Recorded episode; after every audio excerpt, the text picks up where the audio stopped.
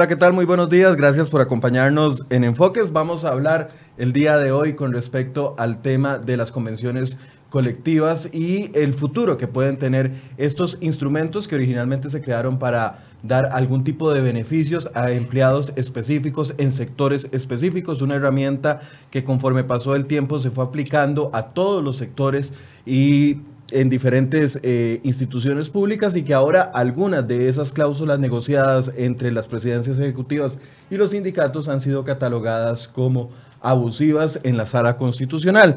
Antes quiero mostrarles eh, una portada que traemos en cereoy.com esta mañana y estamos hablando de esta portada que ustedes ven en pantalla. Municipio de Escazú desafía a la sala cuarta y Procuraduría y aprueba 20 años o hasta 20 años de cesantías en un ambiente en el que la sala constitucional ha enviado diferentes comunicados de prensa durante las últimas dos semanas diciendo que el tope máximo debería de ser hasta 12 años. Sin embargo, la municipalidad de Escazú ignora esta consideración que tiene la sala constitucional y toma una decisión el Consejo Municipal en las últimas horas aprobando hasta 20 años. ¿Qué puede suceder con las convenciones colectivas? Bueno, antes les muestro el video de contexto para que ustedes puedan eh, ver del punto del que partimos la conversación del día de hoy antes de presentarle a nuestros invitados.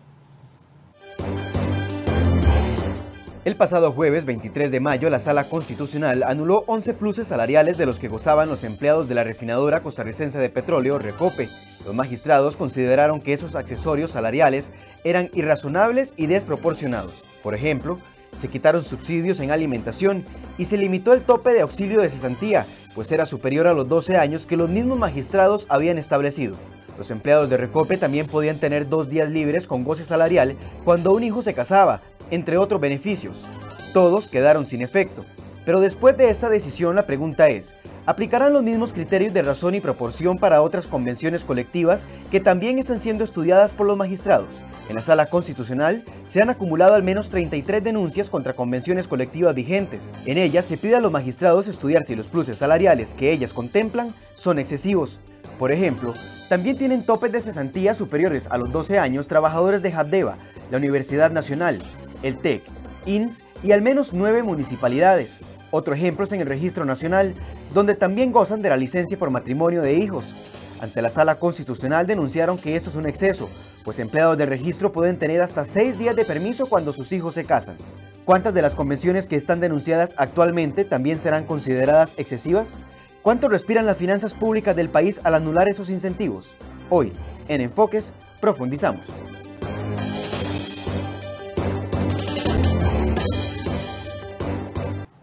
Bien, y para hablar de este tema hemos invitado esta mañana a dos abogados laboralistas que ya ustedes conocen bien, doña Paola Gutiérrez y don Marco Durante. Bienvenidos. Doña Paola, buenos días, gracias por acompañarnos de nuevo. Muchas gracias, buenos días Michael, buenos días Marco, gracias. Don Marco, buenos días. Buenos días Paola, buenos días Michael, gracias por la invitación. Nos agarraron eh, infragantis hablando un poco antes de que empezáramos el programa porque el tema es tan amplio que uno no sabe ni de qué punto partir en el tema de las convenciones colectivas. Tal vez Hablemos de la herramienta, porque la herramienta, eh, como es la herramienta de, la organización sindical, es una herramienta que nace con un buen propósito, lo mismo que nace eh, con un buen propósito la convención colectiva, pero en algún, en algún lado del camino, eh, al menos en nuestro país, las convenciones colectivas comenzaron a acumular algún tipo de cláusulas que ahora se caen cuando los magistrados de la sala constitucional eh, toman decisiones con respecto a algunas cláusulas y dicen, no, esto es un beneficio abusivo. No sé si Paola quiere comenzar.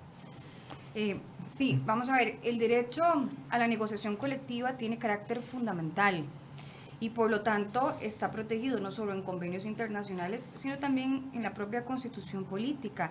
La sala constitucional, a través de la línea jurisprudencial que ha venido desarrollando, establece que no es ni lógico ni razonable que se negocien convenciones colectivas en el sector público e incluso con la reforma procesal laboral se vino a establecer una regulación mucho más amplia y específica para el sector público.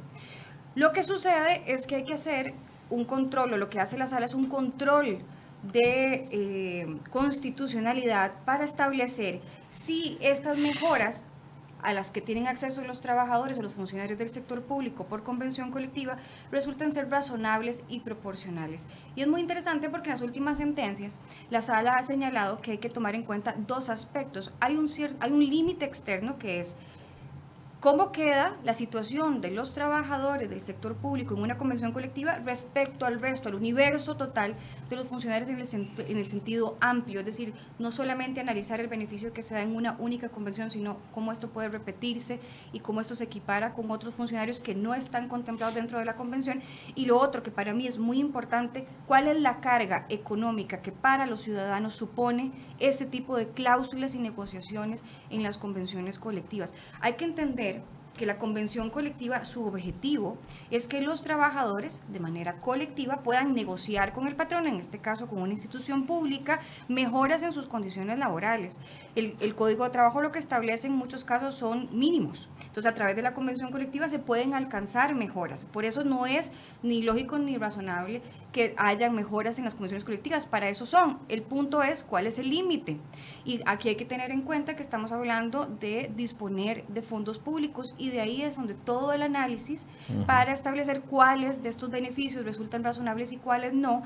Y porque además no se puede perder de vista que estas instituciones públicas tienen que cumplir un fin público, un servicio público y que los beneficios de alguna manera tienen que ir ligados para que la ciudadanía se vea también beneficiada. Es que si una empresa privada vía convención colectiva le aprobara, por ejemplo, eh, facilitarle los anteojos a todos los empleados, porque, digamos, cerehoy.com decidiera por decisión colectiva, si estuviéramos sindicalizados, decir, bueno, todos pasamos pegados a la computadora todo el día y tenemos problemas de vistas, entonces vamos a financiarle los anteojos. Nadie lo cuestionaría porque son fondos privados. El asunto es cuando hay un fondos públicos de por medio. Exacto. Y otra de las cosas que también y ahora lo podemos ver más adelante porque creo que hubo un elemento, una de las cláusulas que pueden dejar bien claro lo que está pasando con las convenciones colectivas y la línea jurisprudencial de la sala constitucional tiene que ver con el tope de cesantía. Entonces ahora lo podemos ver porque también ha tenido muchas variaciones.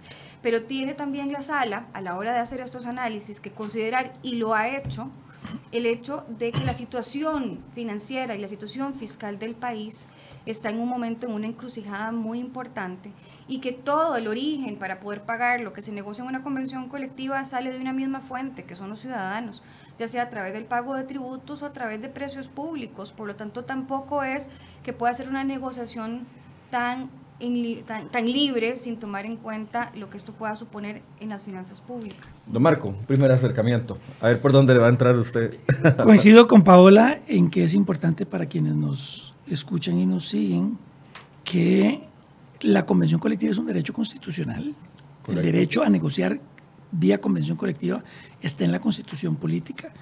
Y tal vez un punto importante es aclarar que cuando en un centro de trabajo más de una tercera parte de los trabajadores está sindicalizado a uno o varios sindicatos, estos pueden exigir la, la firma de una convención colectiva.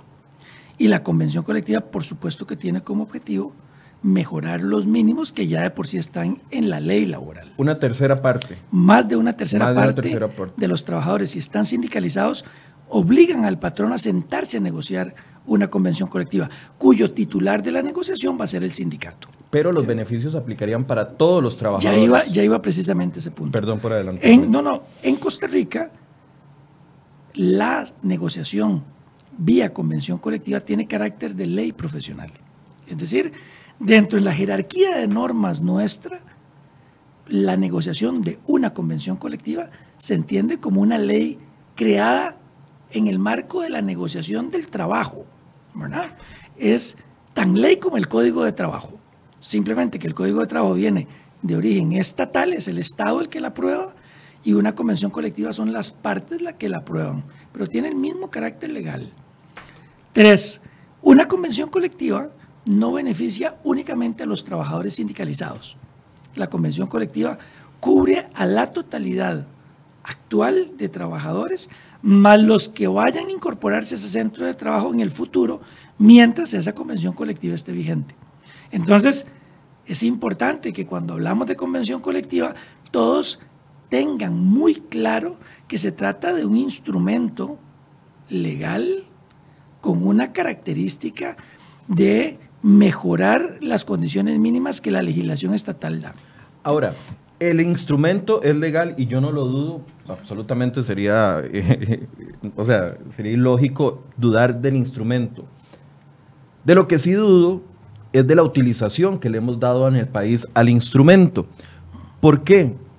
Porque claramente con las resoluciones de la Sala Constitucional donde se han caído una serie de beneficios, 11 en el último caso de la revisión que se hizo de Recope, uno entiende que aunque es ley y tiene ese marco de importancia que usted nos está diciendo, claramente no ha sido diseñado el instrumento de la mejor manera. Aquí no es atacar la convención colectiva, es el uso que se le ha dado a esa convención colectiva. No sé qué opina usted al respecto. Sí, por supuesto.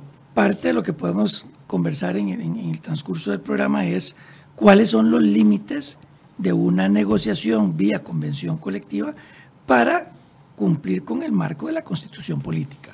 Ahora, déjenme darle unos datos. Creo que es interesante que, compartamos lo que sucede en el país a nivel de convenciones colectivas. A diciembre del 2018, en Costa Rica teníamos 112 convenciones colectivas firmadas, de las cuales 32 eran en empresas privadas y 80 firmadas en el sector público. De las 32 que se firman para la empresa privada, la totalidad de personas que se cubre vía convención colectiva son 13.372 personas. Y... Trabajadores privados. Sí, del sector privado. Mientras que en el sector público, las 80 convenciones colectivas cubren 100 149.075 trabajadores. O sea, mientras que por un lado tenemos convenciones colectivas que solo cubren al 1% de la población que trabaja en la empresa privada, a, diciembre de 2018, las convenciones colectivas, claro, las convenciones colectivas cubrían el 54% de la población del sector público. Entonces, creo que esto nos da un primer acercamiento al tema. ¿Cómo es que en la empresa privada la convención colectiva es un instrumento particularmente ajeno a la realidad de los trabajadores, mientras que en el sector público está presente y cubre a más de la mitad de los funcionarios. Entonces, por eso es que nosotros primero debemos de entender cómo es que el país ha ido avanzando vía negociación de convención colectiva. Pero también hay que ser justos con el instrumento y aclarar que la negociación vía convención colectiva no es única en Costa Rica. Es más, cuando usted compara lo que hace la legislación extranjera, es más, cuando usted se va hacia los países que tienen una legislación más eh, propositiva, avanzada que la nuestra, usted se encuentra que, por ejemplo, en Europa Central, las relaciones obrero-patronales, casi todas, se regulan vía convenios colectivos. Entonces, no es que Costa Rica se salió del molde y está firmando vía convención colectiva lo que nadie en el mundo tiene. No, no. En Costa Rica se aplica lo mismo que sucede en el resto del mundo, donde la negociación colectiva entre las partes es la que toma el papel fundamental para la regulación del empleo. El problema es lo que estamos negociando. ¿Se ha abusado de la herramienta? Por supuesto, yo creo que ya la sala constitucional, es más, podemos compartir también esos datos hoy la Sala Constitucional tiene 45 acciones de inconstitucionalidad interpuestas del 2016 a la fecha que todavía no se han resuelto, 45. Y se han resuelto 15 en, el último, en los últimos años. Todas sobre convenciones colectivas a los que la Sala Constitucional ha levantado la mano y ha dicho, perdón, pero esto que usted negoció, como bien lo dijo Paola, es abusivo, es arbitrario, es inaceptable, porque se trata de fondos públicos. Paola, hay abuso de la herramienta. Totalmente. Es como la huelga. La huelga es un derecho fundamental. La huelga está en tratados internacionales, la huelga está en la constitución política. Nadie niega que la huelga sea ese derecho con esa naturaleza, pero se han dado abusos y lo mismo sucedió con la convención colectiva.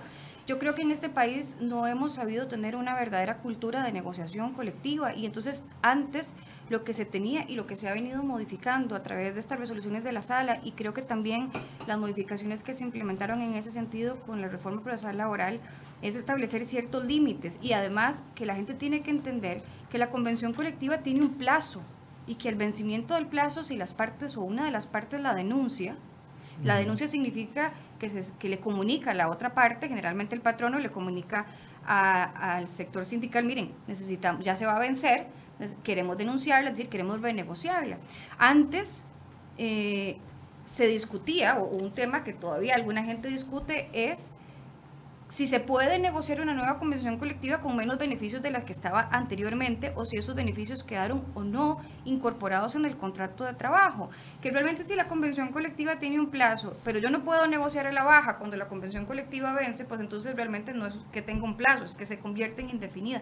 Entonces hay ciertas cosas en pero, ese sentido. Pero además, perdón que la interrumpa, en el histórico muchas de las convenciones colectivas se han renegociado sin negociarse, es decir, se ha denunciado, no se logra un acuerdo entre el patrono y los trabajadores y entonces se mantiene por creo que un plazo de dos años más cada una de las convenciones colectivas. Claro, hay un criterio eh, del Ministerio de Trabajo de la convención colectiva, si no me equivoco, creo que era de la Municipalidad de San José. de Montes de Oca, del 2015. Sí, del 2015, en donde se denunció la convención colectiva, pero y pasaron 10 años la convención colectiva seguía como si no hubiera pasado nada y no se negociaba y no había ninguna intención por parte de, de los actores en ese momento de negociar ninguna, ninguna nueva convención colectiva. Entonces, claro, eso también se presta para uso. Entonces, si yo me voy a sentar con vos a negociar una convención colectiva, pero yo sé que lo que vayamos a negociar es algo que se incorpora al contrato de trabajo que ya yo no puedo modificar y que si finalmente no nos logramos poner de acuerdo, ahí se va a quedar por los siglos de forma perpetua,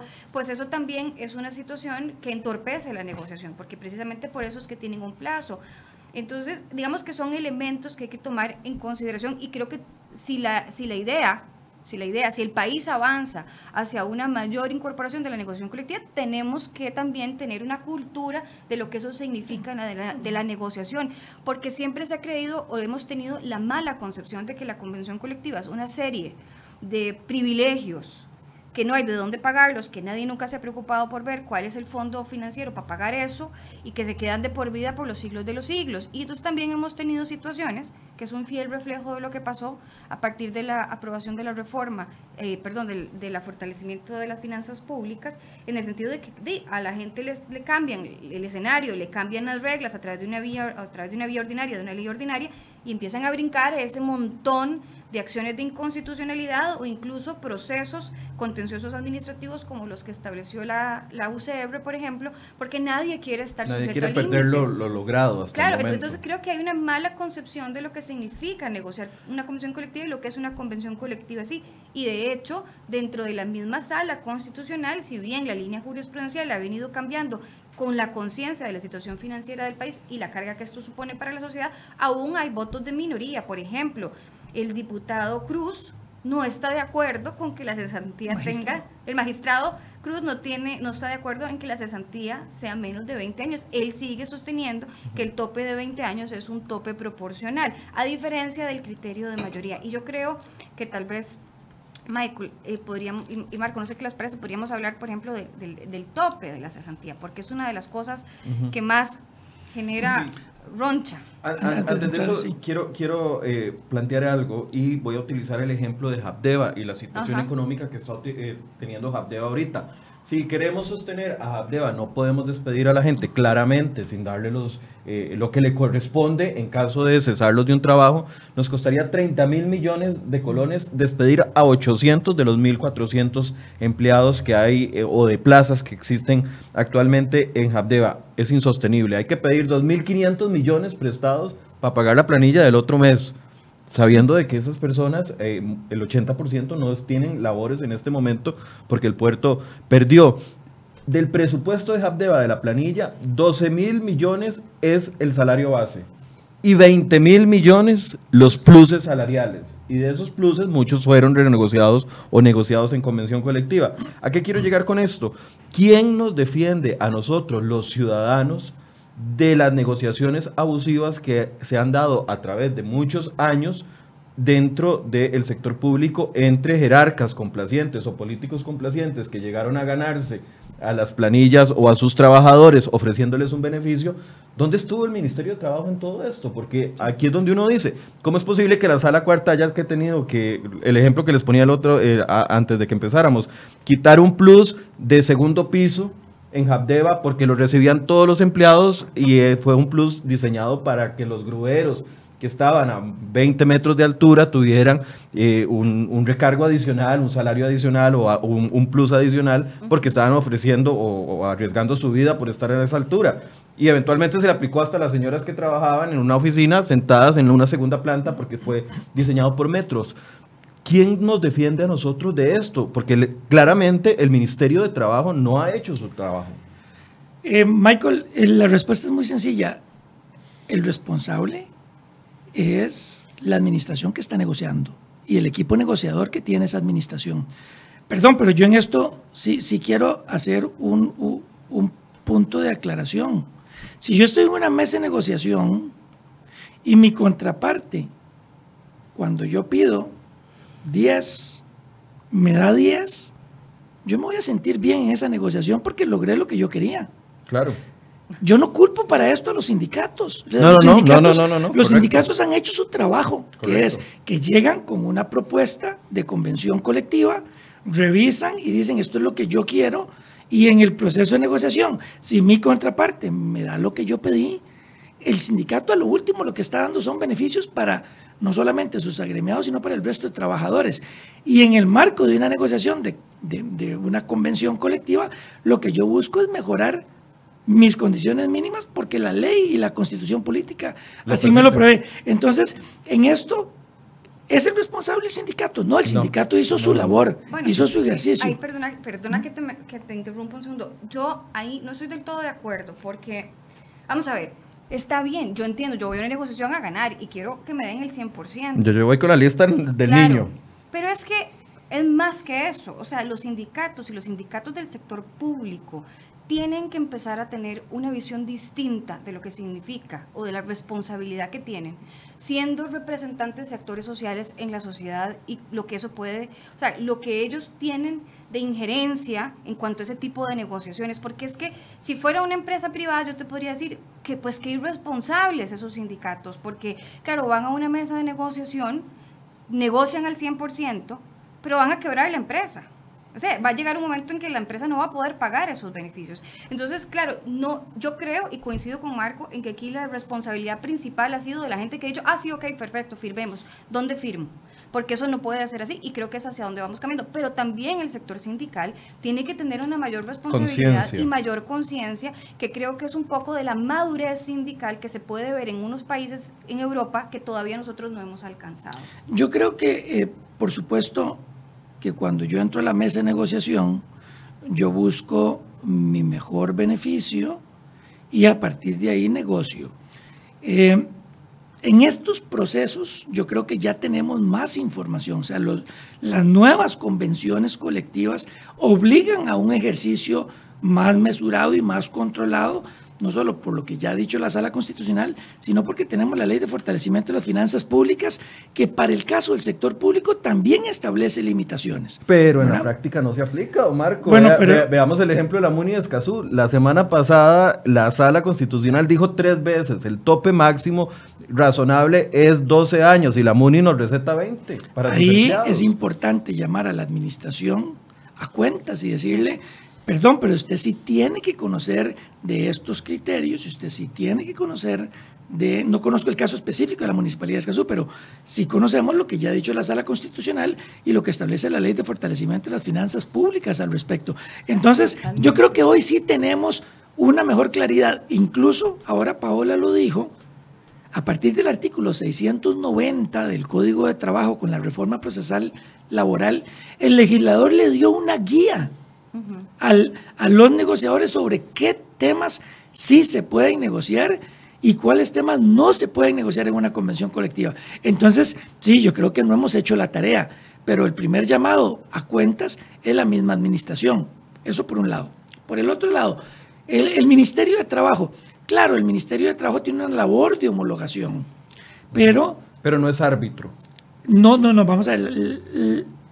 Le corresponde al Ministerio de Trabajo homologar una convención colectiva, porque así lo establece la ley, y consecuentemente ellos lo que hacen es un filtro de legalidad y de constitucionalidad. Ellos verifican que, por ejemplo, vía convención colectiva usted no le violente un derecho mínimo a un trabajador. Por ejemplo, que usted vía convención colectiva autorice pagos de salarios menores al mínimo de ley. Ese es un tipo de control que hace la el, el Ministerio de Trabajo. O bien, por supuesto que ahora tenemos ya tantos criterios de sala constitucional y algunas, algunas directrices de la ley 9635, yo creo que ya estamos ante una realidad en el que el ministerio está levantando la mano y dice, bueno, yo antes de homologar necesito que usted me aclare esto y esto. Por eso, pero en el histórico, antes de homologar, eh, a ver, llega el presidente de Recope en 2005, junto con, estoy diciendo una fecha eh, bateada, no es, no es exacta, pero supongamos, llega en cierto año el presidente de Recope junto con el sindicato de Recope y le llevan al Ministerio de Trabajo, esta es la negociación colectiva que acordamos, ustedes aprueban. Ahí ellos o la homologan. El Ministerio de Trabajo no analizó si Recope tenía finanzas sostenibles a 20 años para pagar esa, esos eh, pluses salariales que estaban aprobando. No analizó si los ingresos correspondían. No analizó, en el caso de, de Habdeba, ¿cómo no van a analizar de que la, los pluses salariales, el gasto de plus salarial duplica la planilla del de, salario base. O sea, ahí no hay un filtro entonces. El Estado no está ejerciendo un filtro. Me, parece brillante el, ejemplo que estás poniendo para aclarar que por lo menos en mi criterio, no sé si Paola lo ve igual, la labor del ministerio a la hora de homologar una convención colectiva es verificar que haya un cumplimiento a través de esa nueva ley profesional de lo que establece el marco jurídico. Por eso no tiene que ver nada con un control financiero.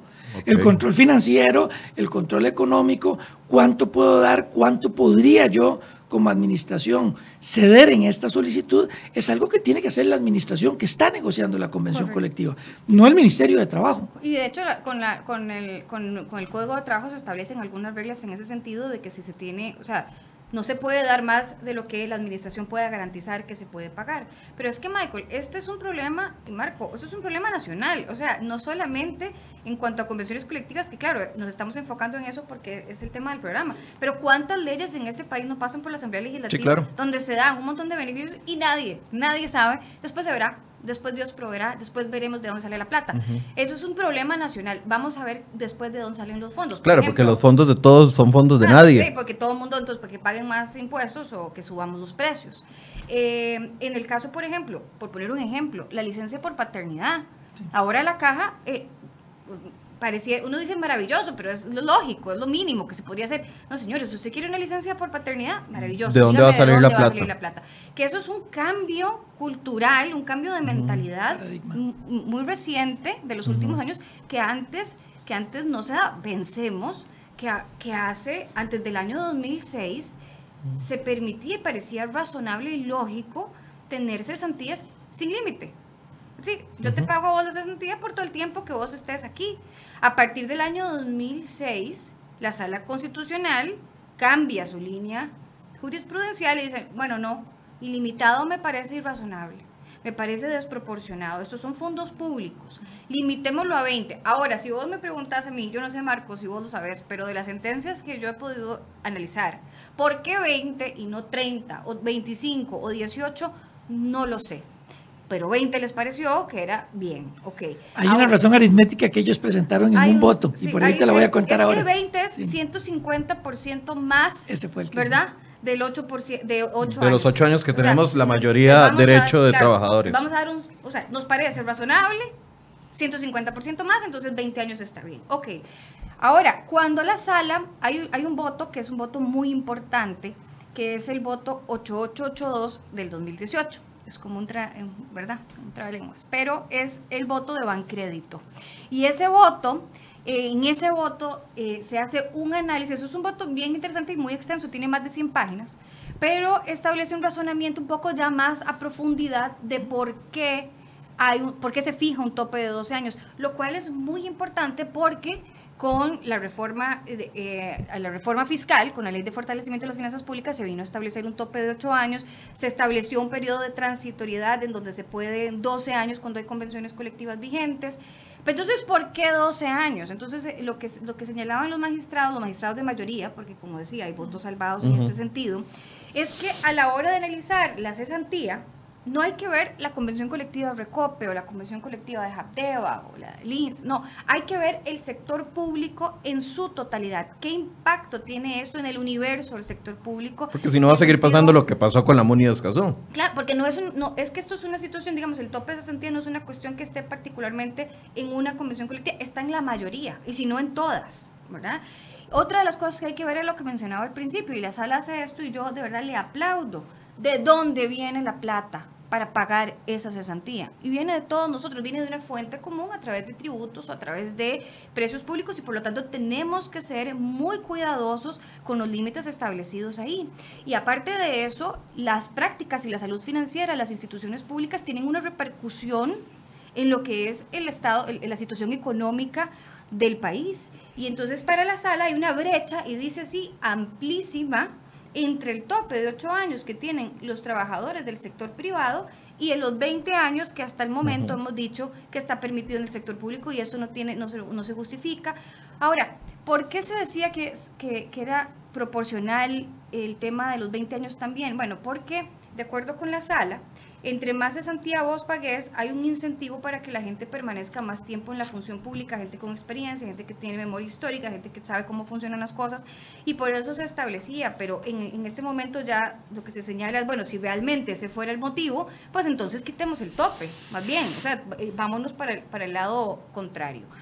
Y además, que también me parece de aplaudir de la sala en este, en este voto del año pasado, que se acaba de redactar hace muy poco, dice que estamos en un momento en donde los ciudadanos tenemos mucha mayor conciencia de la importancia de la calidad y la cantidad del gasto público y que además los ciudadanos tenemos mayor conciencia de cuánto es el aporte económico que queremos dar para mantener el Estado social y de derecho que tenemos en este país. Entonces tenemos que ser consecuentes porque de ahí es de donde sale la plata. Si estuviéramos hablando de una empresa privada que quiere poner un tope de 30 años, yo creo que no habría ningún problema.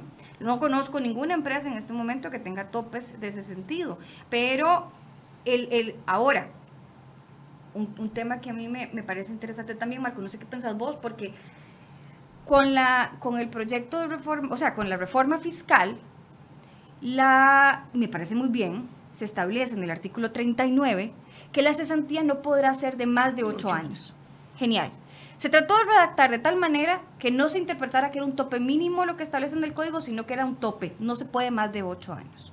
Sin embargo, en este voto del año de, de, del 8882 de la sala, señala que si un, o sea, dice, en el contexto de esta sentencia, hay que ver que esto se redactó antes de la entrada en vigencia de la reforma fiscal, pero dice, en el contexto de esta sentencia, Limitar la cesantía dentro de la convención colectiva a ocho años significaría excluirla de las posibilidades de negociación entre las partes, lo cual podría ser injustificado.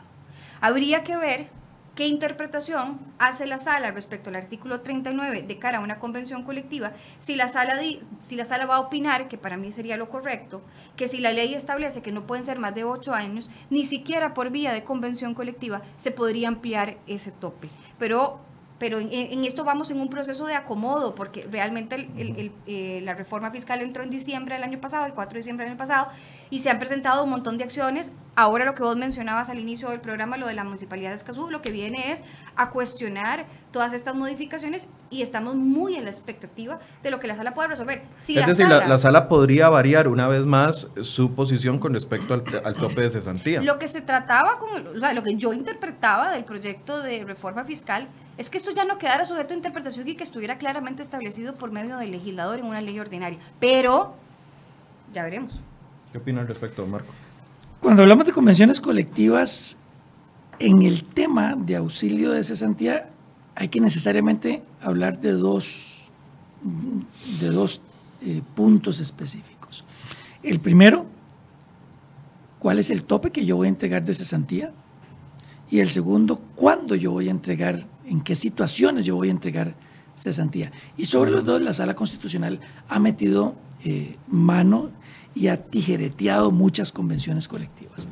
¿Por qué? Bueno, porque primero, como ahora lo explicaba bien Paola, la Sala Constitucional ya dispuso en sus últimos criterios, en el, de, en el caso de Bancrédito fue el último, que dice, para la mayoría de este tribunal, 12 es un tope razonable, porque es un 50% más del que se establece en el artículo 29 del Código de Trabajo.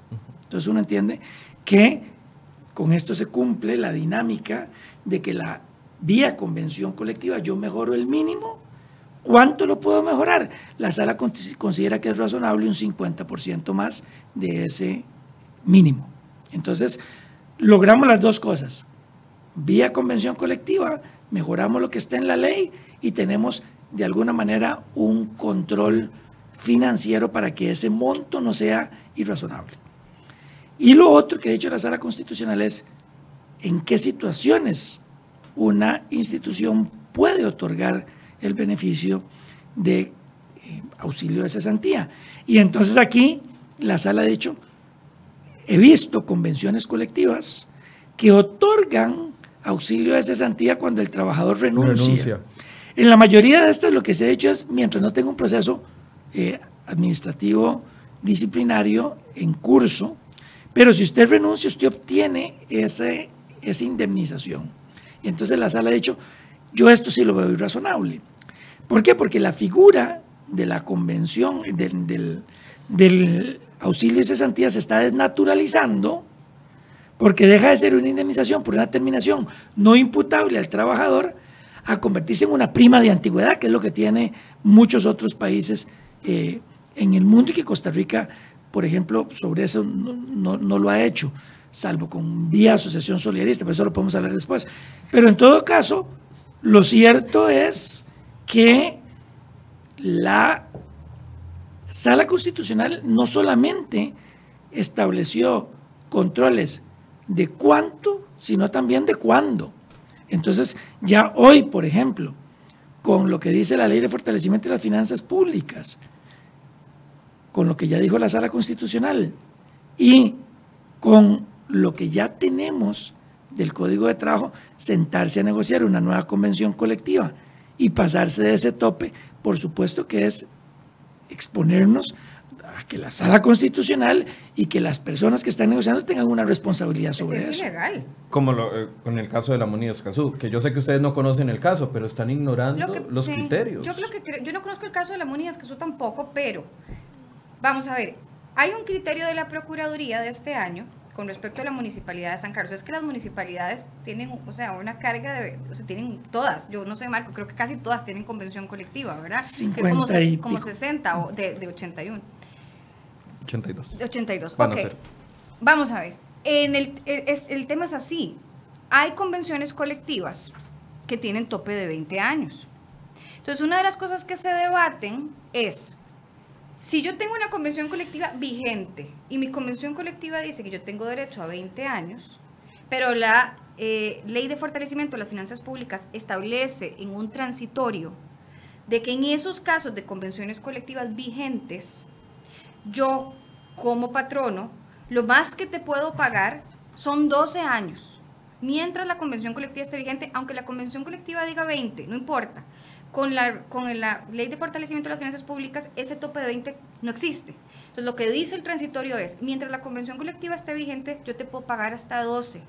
Una vez que la convención colectiva finalice, primero, los jerarcas tienen la obligación de denunciarlas y segundo, las nuevas convenciones colectivas no pueden otorgar más de ocho años. Lo que pasa es que esto es un criterio de la Procuraduría con el cual yo coincido al 250 mil por ciento, en el sentido, en el sentido de que por un conflicto de jerarquía normativa, la ley ordinaria está por encima de, la, ley de la convención colectiva. Correcto. Pero esto, esto es sujeto a, digamos, a discusión y probablemente, no sé, Marco no esté de acuerdo conmigo, pero yo coincido con la Procuraduría, yo abrazo el criterio de la Procuraduría, pero ese criterio de la Procuraduría tiene que ser de alguna manera avalado por la sala constitucional, porque lo otro que se podría resolver sería, no, no, señores, un momento. La convención colectiva es ley entre las partes, la convención colectiva está vigente y la convención colectiva dice 20 años. Usted manténgale los 20 años mientras se denuncia y se negocia una nueva convención. Y ahí caemos en el gran debate de los derechos adquiridos. Ahí caemos en el gran... que sí, y, podemos conversar de lo que son o no son derechos adquiridos. O situaciones jurídicas consolidadas. Exactamente. Pero ese, eso, por lo menos lo que pude rápidamente ver de lo de la municipalidad de Escazú, lo que se está cuestionando es precisamente eso. ¿Qué aplica? Mi convención colectiva que dice 20 años, que está vigente, o el criterio de la Procuraduría y la Ley de Fortalecimiento de las Finanzas Públicas que establece que no pueden haber más de 12 años. Para mí lo segundo, pero esto no lo vamos a tener seguro hasta que la sala, hasta que la sala no se pronuncie. Que, por ejemplo, en el caso que mencionábamos de Habdeba, vos decías un monto y Marco mencionaba también sobre pagarles lo que cuesta pagarles la liquidación. Pero yo les pregunto, ¿la liquidación de qué? ¿La liquidación de 20 años que dice la Convención Colectiva de Habdeba? O la liquidación de 12 años si aplicamos la ley de fortalecimiento de las finanzas públicas. Porque también en el caso de la liquidación de Jamdeva tenemos este problema. El sindicato, entiendo yo, está interpretando que a ellos si los van a liquidar les tienen que pagar conforme a 20 años, que es lo que dice su convención, que está denunciada, la acaban, bueno, la acaban de denunciar, o me lo tienen que pagar con la ley de fortalecimiento. Yo lo que digo es, la ley de fortalecimiento de las finanzas públicas, entonces está pintada en la pared. Que yo no le doy tanto peso al hecho de la denuncia, y lo voy a explicar por qué. Porque la administración de Luis Guillermo Solís Rivera se llenó la boca diciendo que había denunciado todas las convenciones colectivas, pero nunca nos dijo si se logró ahorrar algo. Porque la, la simple denuncia de la convención colectiva no es ninguna garantía ah, para nosotros los ciudadanos de que se va a eliminar un abuso. Y prueba de ello es los 11 beneficios que elimina la sala constitucional. dos comentarios quiero hacer sobre, sobre esto. Eh, uno, son 52 de 82 municipalidades las que tienen a diciembre de 2018 convención colectiva. Y dos, eh, el, criterio, el 060 del 2019, que es el, el de la municipalidad de San Carlos. Yo, yo sí difiero y discrepo y, eso es lo bonito de un programa como estos, donde, donde podemos disentir. Al, 2500% también. Al 2500%. o sea, para, yo, para mí es, los límites de Costa Rica no, terminan en, San Juan. Nosotros como, como país tenemos una soberanía acá, pero respondemos también a compromisos internacionales. Costa Rica tiene convenios de la OIT firmados. O sea, si nosotros le decimos a, a los habitantes de este país que la convención colectiva es una ley profesional, pero que está por debajo de la ley estatal, eso es decirle usted que, que mejor no pierda su tiempo negociando. Yo personalmente creo que se encuentran en el mismo nivel, simplemente vienen de fuentes distintas. Y en derecho laboral, cuando yo tengo dos normas que están en pugna, usualmente debo de buscar la que genera un mejor beneficio para los trabajadores. Entonces yo sí no estoy de acuerdo con ese 0,60, lo leí 10 o 15 veces para tratar de entender cuál era la posición, la pude comprender y entiendo el contexto en el que se, en el que se establece la necesidad de que la 9635 tire un corte a convenciones colectivas abusivas. La ley de fortalecimiento de las finanzas públicas. Pero no me parece correcto que Costa Rica llegue y diga, la ley ordinaria aprobada por el Estado está por encima de las convenciones colectivas que tienen carácter de ley. Eso nunca nadie lo había dicho y yo esperaría a ver si la sala constitucional se va, se va a animar a decir eso, porque eso cambiaría mucho la realidad de lo que nosotros entendemos por negociación colectiva. Esto sin dejar de aclarar, por supuesto, que es inaceptable que cuando ya el país y el Estado dice, no más de 12, quienes negocian esas convenciones colectivas no cumplan con el lineamiento. Pero, pero no que llegue a Cimatés una norma que tiene, en mi criterio, una condición de ley simplemente que viene de una, ley, de una norma profesional. Le pedimos la opinión a José María Villalta, diputado del Frente Amplio, con respecto a lo que ha estado sucediendo con el tema de las convenciones colectivas. Vamos a ver qué dice él. Siempre he sostenido ese criterio cuando si hay, si se demuestra que hay alguna cláusula en una convención colectiva que es irracional, que es desproporcionada, que es excesiva o abusiva, eh, está siempre la vía para que se discuta el tema en los tribunales, en la sala constitucional. Creo que en algunos casos se le puede ir la mano a la sala constitucional eh, entrando a definir eh, o a declarar, eliminar em, aspectos de las convenciones colectivas eh, que han negociado los trabajadores y el patrono. Em, me parece también, con este tema de los abusos que se han dado en las convenciones colectivas, que a veces la opinión pública se centra en, atacar o criticar a los trabajadores o a los sindicatos que han negociado mejores condiciones que el, resto de trabajadores. Pero se olvida que para que se dé una convención colectiva tiene que haber un acuerdo entre, entre patrono y trabajadores. Y que lo que ha pasado es que en algunos casos ha habido jerarcas que han negociado lo que no es de ellos sin tener cuidado de garantizar la sostenibilidad, la sostenibilidad eh, de la institución pública a la que representan. Es decir, los jerarcas no han cuidado los recursos públicos si se han dado cláusulas excesivas o abusivas, porque todo trabajador va a buscar siempre ganar un mejor salario, tener mejores condiciones laborales. Lo paradójico es que muchas de esas convenciones fueron negociadas por, por los partidos políticos tradicionales que hoy se rasgan las vestiduras hablando del tema. Bueno, Villalta siempre mete gol en, cada una de las intervenciones, pero estoy de acuerdo en un punto, y es el hecho de dónde están los procedimientos administrativos contra los expresidentes de Recope, de Habdeba, de, todas las convenciones colectivas que no cuidaron los, recursos públicos, las firmaron, las aprobaron y ahora nos tienen en, este, en esta situación que eh, es difícil de contener y de no criticar en el ambiente económico en el que estamos, un ambiente donde cierran empresas todos los días, donde vemos empresas estatales también en problemas económicos para financiarse. Quiero nada más, antes de darle la palabra para que se refieran a esto, también escuchar la posición que tienen los sindicatos. Bueno, ustedes ya saben, no es de para todos conocidos, es que eh, los sindicatos, al menos los de la NEP, no nos dan declaraciones a cereoy.com porque no les gusta la línea que hemos llevado con respecto al tema de las huelgas y con respecto al tema de las convenciones colectivas. Pero don Albino eh, me tiene a mí incluido dentro de un chat de difusión y él envió este video eh, para que fuera reproducido a todas las personas de este chat y por supuesto nosotros también lo podemos utilizar. Escuchemos lo que dice con respecto al tema de la renegociación de convenciones colectivas y también eh, las reformas que se están dando con respecto al tema de huelgas.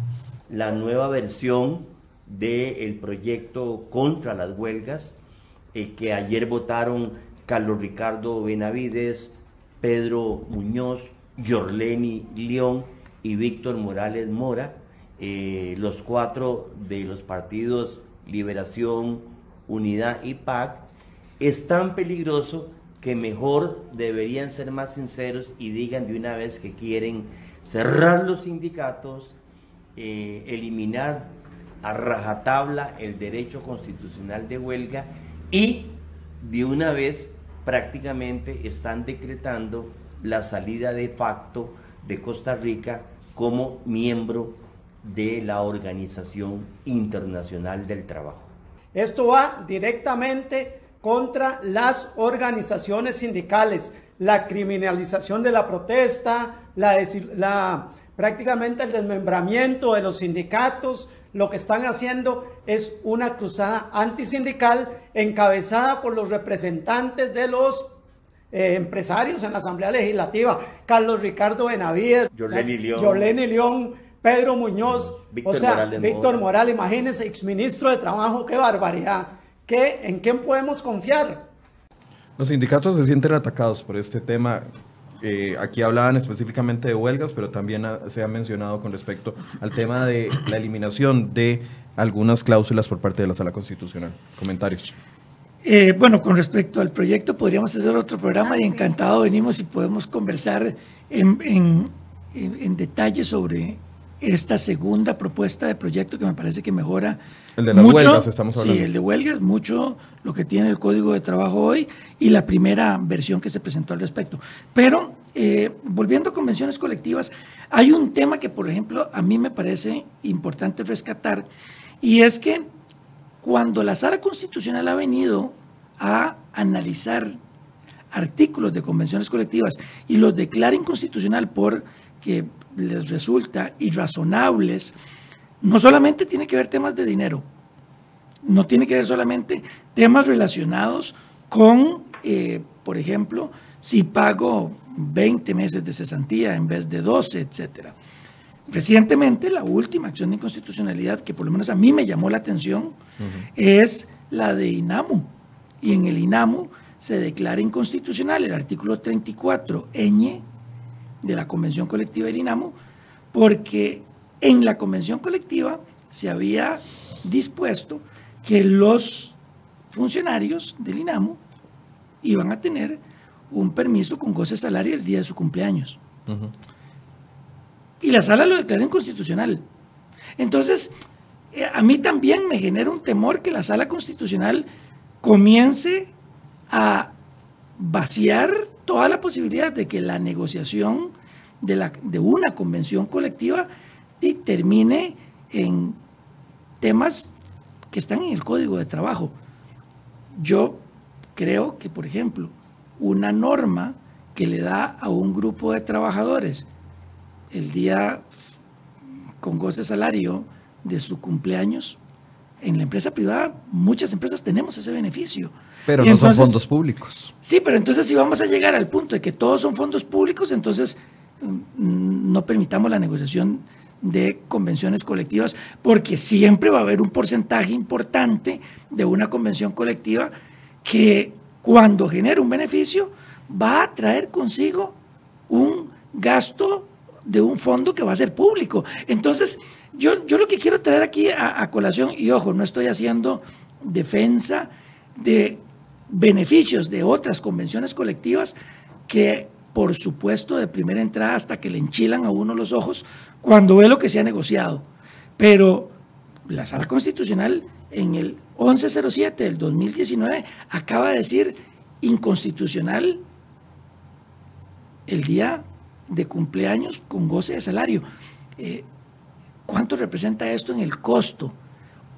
O del todo nos vamos a limitar entonces a quitar de todas las convenciones colectivas cualquier beneficio que represente una erogación de un fondo público. Hay que tener cuidado porque a lo último, me parece, y esta es la reflexión que quiero dejar hacer, tampoco podemos terminar eh, impidiendo que las partes en una convención colectiva busquen razonablemente mejorar la condición de esos funcionarios, porque precisamente eso es lo que busca la negociación de convenciones colectivas.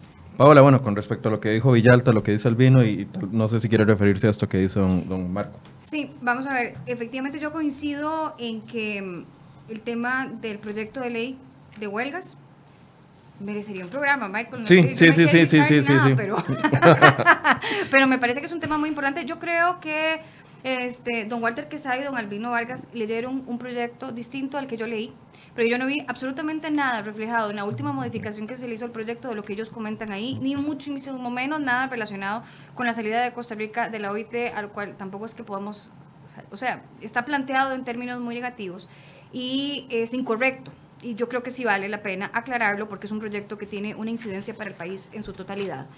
Eh, y un proyecto muy positivo, además, para todos los ciudadanos. Eh, lo otro, con respecto a lo, que, a lo que mencionaba el diputado Villalta, yo coincido con él en el sentido de que sí se han dado abusos. Vea que esto está quedando grabado. No, no, Estoy coincidiendo con Villalta. No, no, y es que él mencionó una cosa muy importante, eh, y es que sí se han dado abusos en el sentido de que los, los que han negociado, que era lo que nosotros estábamos hablando antes, no han puesto las reglas claras y los sindicatos pues se han beneficiado de esa alcahuetería. En lo que no coincido es en que la sala se le esté yendo la mano con respecto a lo que está haciendo a la hora de revisar las convenciones colectivas. Yo soy del criterio que siendo fondos públicos hay que actuar con absoluta cautela, no como bienes de difunto, sino como lo que son, dinero que sale de la plata de todos nosotros, a través de impuestos, a través del pago de ciertos precios. Ahora, para mí, cualquier beneficio que se otorgue a través de una convención colectiva en el sector público, evidentemente tiene que ser para beneficiar al trabajador, al servidor público, pero creo que siempre tiene que estar ligado al servicio o al fin público que tiene esa institución y de alguna manera mejorar o crear mejoras para la colectividad. Es decir, no puede ser simplemente una transferencia del erario público al patrimonio del trabajador y que nosotros no veamos ninguna. pongo un ejemplo para, para que quede claro. Si yo voy a pagar un extra por rendimiento, por ejemplo, o por desempeño, eso es una cuestión que mejora la condición del trabajador y al mismo tiempo mejora el servicio, la institución y nos vemos todos beneficiados. Una de las cosas que se dice con la, con la y por ejemplo, la cesantía es que sale del patrimonio del, del, Estado, pasa al patrimonio del trabajador y nosotros no nos vemos beneficiados en eso y es que estamos hablando de instituciones públicas. Entonces yo creo que la sala ha hecho un muy buen control de constitucionalidad, por supuesto que siempre chima que se quiten beneficios y aquí además estamos hablando de una materia que no es blanco y negro y es muy subjetivo qué te puede parecer a vos o a mí o a Marco desproporcional y razonable y que no.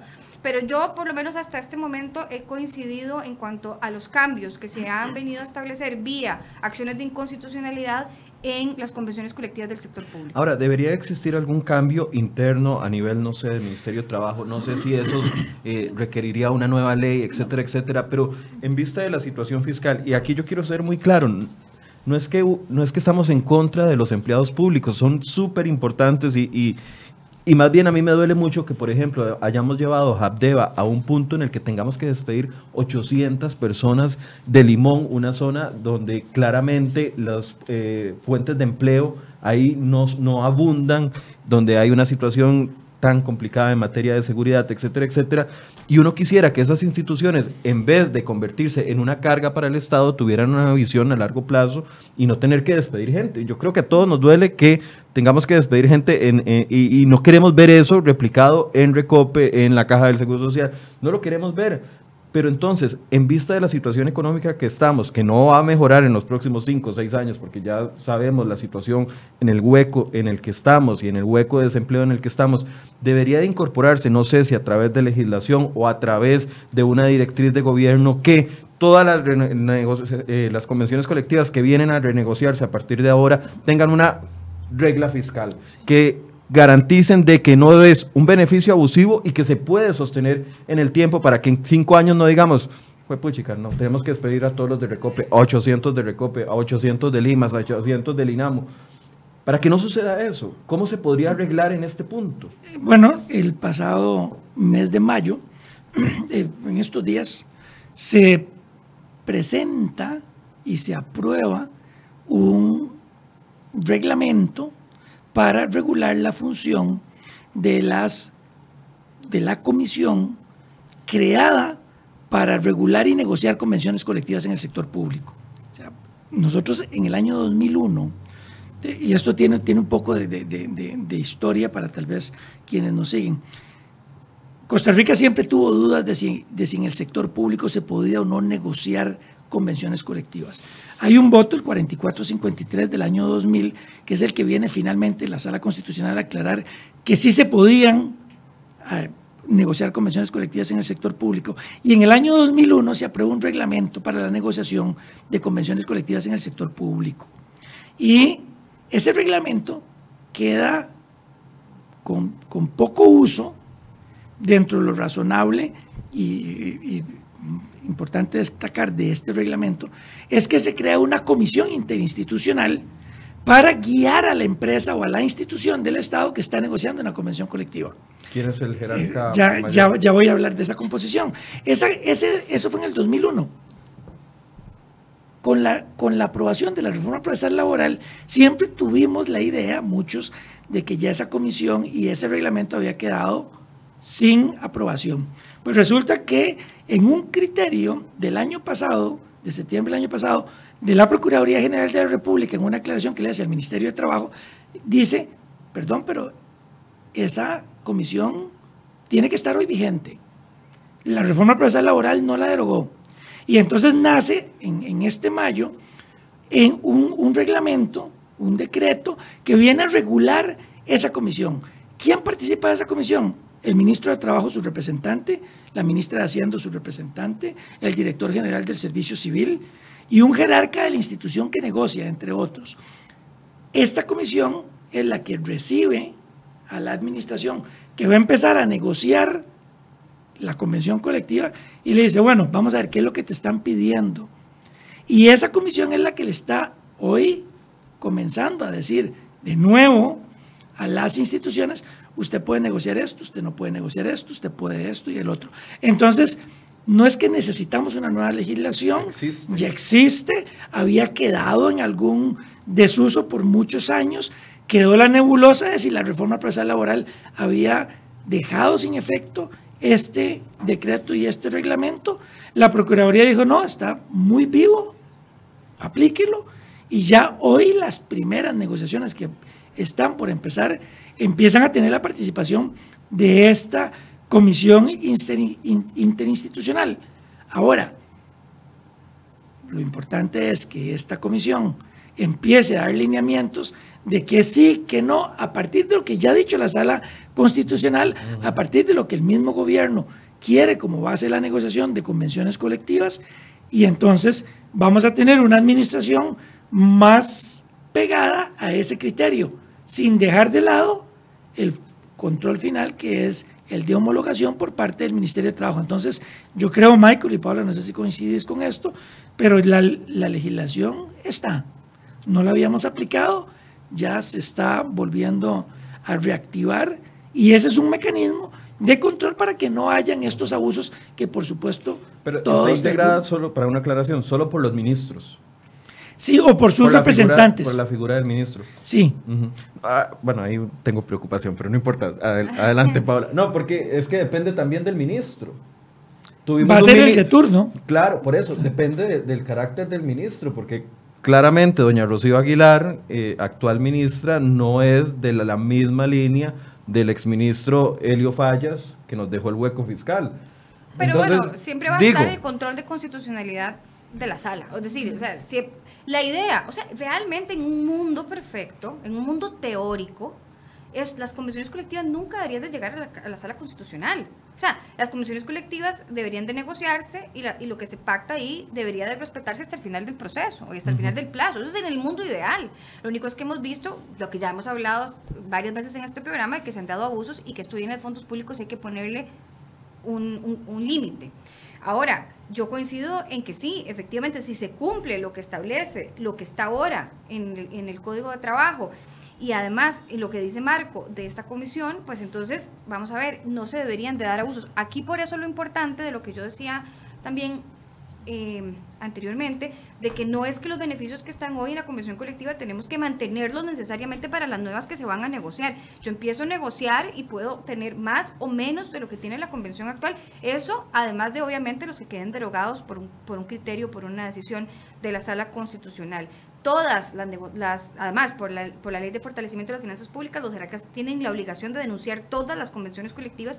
Y vos decías una cosa muy importante, Michael, a veces nos quedábamos tranquilos como nunca se hablaba de denuncia de las convenciones, empezaron a hablar de denuncia y uno decía, ay, qué maravilla, se van a denunciar, ay sí, que se denuncien, pero si sigue la cosa igual. El, término, el término da mucha expectativa y al final el caso de Recope es un caso clarísimo de una convención que se denunció, bueno, que había una cláusula que se declaró inconstitucional, o sea, se derogó por una acción de inconstitucionalidad porque establecía un doble pago para ciertos funcionarios y entonces lo que hicieron fue negociarla nuevamente, supuestamente para bajar los costos, y al final terminó creándose un beneficio igual, pero con otro nombre y mucho más caro. entonces, claro, en esto eh, no, hay que, no hay que confiarse, pero sí creo que, y sobre todo desde el Poder Ejecutivo, se tiene que hacer mucha presión en el sector público en general para que se denuncien y para que se renegocien en unos términos y en unas condiciones que, que sean aptas para la situación económica y para la carga que esto pueda significar para el país. Para modo de conclusión, eh, la pregunta que planteamos eh, al inicio de esta conversación eh, a la gente que nos está haciendo el favor de acompañarnos era si llega el fin o si se acerca el fin de las cláusulas de las cláusulas abusivas dentro de las convenciones colectivas, sabiendo de que la Sala Constitucional tiene a la espera 45 resoluciones con respecto a cláusulas abusivas y con, agregando a esta mesa eh, esta noticia que usted nos da, porque honestamente yo no la conocía, de que se reactiva la comisión interinstitucional, podríamos pensar de que se llega al fin de las cláusulas abusivas o que podría, eh, se, se podría vislumbrar en un futuro cercano. Yo creo que sí, yo creo que hoy un equipo negociador de una convención colectiva representando una institución tiene que conocer que la reforma procesal laboral, a partir del artículo 690, da una lista de temas de lo que se puede negociar en una convención colectiva y qué no se puede negociar de una convención colectiva. Dos, tenemos el límite que estableció la ley de fortalecimiento de las finanzas públicas, que incluso ordena a las administraciones y a los jerarcas a denunciar tan cuanto les sea posible las convenciones colectivas actuales para que las nuevas negociaciones se adapten a lo que la ley está estableciendo. Ahí tenemos un, segundo, segundo límite. Tres, tenemos esta comisión interinstitucional que con esta reactivación va a generar algunos lineamientos en el sector público sobre qué se puede y qué no se puede negociar. Cuatro, tenemos la, la homologación del Ministerio de Trabajo al final de la negociación de esta convención colectiva y si quedó algo por fuera, hay un control constitucional por parte de la sala constitucional de aquellos artículos que se puedan considerar como irrazonables, desproporcionados y arbitrarios que violenten el principio de igualdad. Entonces, y con una línea muy clara. Yo creo que la integración, la nueva integración que ha venido en los últimos años de la Sala Constitucional no deja dudas de cuál es su línea con respecto al tema de los abusos en convenciones colectivas. Ya tenemos cinco límites. Los acabamos de ver ya negociar fuera de esto, creo que puede representar responsabilidades civiles para, para quienes están negociando y desoyendo todos estos límites que hemos hablado. Entonces, yo sí creo que hay un cambio importante, hay un mayor control del gasto público. Me preocupa que esto se termine yendo al otro extremo y terminemos con convenciones colectivas vacías, y puse el ejemplo del INAMO como una forma también de llamar la atención y decir, cuidado, ¿cuál entonces va a ser el límite que la sala va a analizar siempre? Pero bueno, como cualquier ejercicio de estos, tenemos que ir aprendiendo en el camino, la negociación colectiva y el diálogo social siempre serán una forma en que las partes puedan definir sus condiciones de empleo y sí, nos falta madurez para llegar a tener lo que otros países tienen, pero en algún momento tenemos que empezar. Doña Paula. Yo sí creo que se va, se van cerrando y se van acabando los abusos que se han venido dando con las convenciones colectivas. Hay que dejar de pensar que las convenciones colectivas son una piñata y que la plata crece en los árboles y que eso tiene que salir de algún lado y que ponerle límites a la convención colectiva no significa atentar contra los derechos fundamentales ni contra la libertad sindical, significa poner en orden no solamente la regulación en el sector público, sino también las finanzas del país. Eh, yo coincido con Marco con los controles que están. Es que ya más que poner más, o sea, ya no se puede poner, yo, diría que poner más controles ya sería una locura. Lo que hay que hacer es implementarlos y lo que tiene que haber es un verdadero control por parte de los responsables porque se cumplan. Si se cumplan esos controles, la posibilidad de que puedan aprobarse o negociarse convenciones eh, a cláusulas que resulten arbitrarias o desproporcionadas es muy reducido. Eh, lo que pasa es que si están los controles y nadie los cumple, pues entonces volvemos a caer en la misma situación. Yo sí creo que tiene que haber un llamado a cuentas, una rendición de cuentas de los jerarcas que negocian este tipo de convenciones para evitar que los controles queden simplemente en el papel. Y en el momento en que se empiecen a tomar acciones para quienes no lo cumplan, la situación va a cambiar. Es decir, no puede verse el hecho de negociar convenciones colectivas con tratar de, de ganar votos o clientela para un fin o un propósito en específico. Esa no es la finalidad de las convenciones colectivas y creo que ahí es donde ha estado el mayor, el mayor pecado. Y bueno, y, esperar, yo, yo estoy esperando que la sala resuelva no solamente esas 45 acciones de inconstitucionalidad de las comisiones que hay, pero me interesa muchísimo lo que va a pasar, cuál va a ser la interpretación de la sala con reforma, eh, con, la, con la ley de fortalecimiento de las finanzas públicas. Cesantía. Cesantía y muchas otras cosas más que vienen ahí en el capítulo 3, porque es que eso, eso va a... O sea, el capítulo 3 de la Ley de Fortalecimiento de las Finanzas Públicas marcó un antes y un después.